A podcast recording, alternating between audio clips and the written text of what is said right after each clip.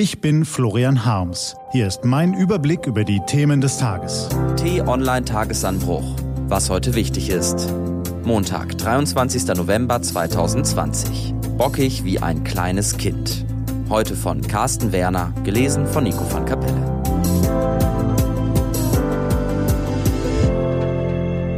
Bevor es losgeht, ein kurzer Spot. Sind wir noch ganz dicht? Immer mehr Menschen leiden an Osteoporose. Deshalb braucht es die Aktion Knochenstarkmacher. Informier dich auf aktionsbündnis-osteoporose.de. Was war? Das Kind weint, brüllt, wirft die Sachen zu Boden und lässt die anderen am Tisch genervt und vielleicht auch etwas peinlich berührt zurück. Die meisten Eltern werden solche Szenen vermutlich von Spieleabenden mit dem Nachwuchs kennen. Natürlich verzeiht man Söhnchen oder Töchterchen derartiges Verhalten, wenn das gemeinsame Spiel für sie nicht wie erhofft verlief. Niederlagen und andere unangenehme Realitäten zu akzeptieren, muss man lernen. Sie sind nun einmal da und sie zu leugnen wäre sinnlos. Womit wir bei Donald Trump wären. Das große, freche Kind im Weißen Haus hat das Spiel US-Wahl 2020 verloren und wütet seitdem gegen alle, die sich vermeintlich gegen ihn verschworen haben. Kommunistische Wahlhelfer, korrupte Richter, linksextreme Medien und verräterische Parteigenossen. Mit Klageschreiben und rasenden Tweets wirft er um sich, wie das Kind mit Monopoly-Spielfiguren und Karten. Allein, es wird ihm nichts nützen. Die Wahl ist entschieden, das ist Fakt. Joe Biden hat ihn, der andere am liebsten als Loser tituliert, zum Verlierer gemacht. Und die Welt schaut seitdem fassungslos und peinlich berührt dem Wutausbruch an Amerikas Staatsspitze zu. Ähnlich ergeht es vielen bisweilen beim Blick über den Ärmelkanal und auf den Brexit. Vor Jahren hatte ein blonder Wirkopf seinen Landsleuten den Floh ins Ohr gesetzt, man könne aus dem Vereinigten Königreich allein dadurch wieder eine große Nation machen, indem man sich von Europa lossagt. Dass ein kleines Land in einer globalisierten Welt schlechtere Chancen hat als ein großes Staatenbündnis, ist eigentlich selbstverständlich. Allerdings widerspricht dies dem Wunschdenken vieler Briten, Weltmacht zu sein. So wie früher, als man noch mit Segelschiffen um die Welt schipperte und den Kolonien zeigte, was Zivilisation ist. Doch diese Zeiten sind für immer passé, sich daran zu klammern, ist sinnlos. Und der Brexit wird sein zerstörerisches Werk anrichten. Auch in Deutschland werden viele Menschen mehr von Wunschdenken angetrieben als von Logik und Fakten. Für Querdenker ist die Corona-Krise reine Fiktion. Die notwendigen Vorsichtsmaßnahmen sind in ihren Augen Instrumente der staatlichen Unterdrückung.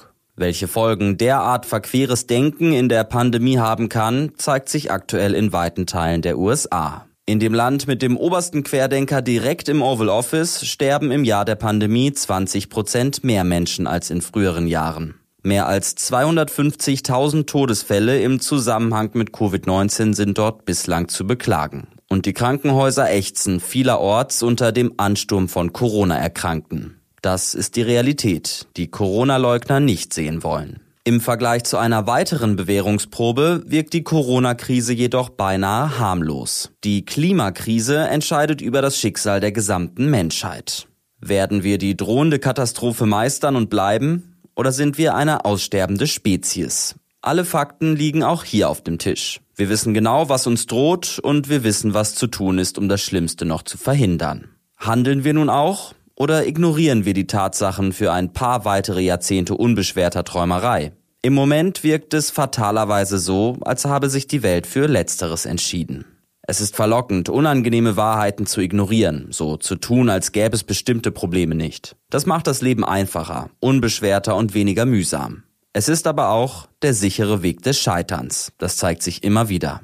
Nur wer die Fakten anerkennt und angemessen darauf reagiert, kann dauerhaft bestehen und im Kampf gegen Krisen erfolgreich sein. Realitätsleugner dagegen stehen immer auf der falschen Seite der Geschichte. Ihr Denken erinnert an das bockige Kind, das nicht wahrhaben will, was nicht wahr sein soll und am Ende damit nichts erreicht. Was steht an?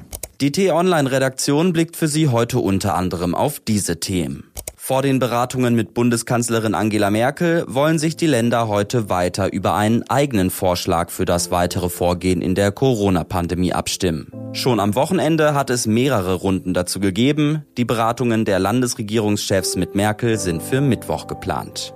Mit zwei Nominierungen geht Deutschland in die diesjährige Verleihung der International Emmys. Und der frühere französische Staatspräsident Nicolas Sarkozy steht ab 13.30 Uhr wegen Bestechungsverdachts in Paris vor Gericht. Er soll 2014 versucht haben, über seinen Anwalt von einem hohen Juristen Ermittlungsgeheimnisse zu erlangen. Diese und andere Nachrichten, Analysen, Interviews und Kolumnen gibt's den ganzen Tag auf t-online.de. Das war der T-Online-Tagesanbruch vom 23. November 2020. Produziert vom Online-Radio- und Podcast-Anbieter Detektor FM. Den Podcast gibt's auch auf Spotify. Einfach nach Tagesanbruch suchen und folgen. Ich wünsche Ihnen einen frohen Tag. Ihr Florian Harms.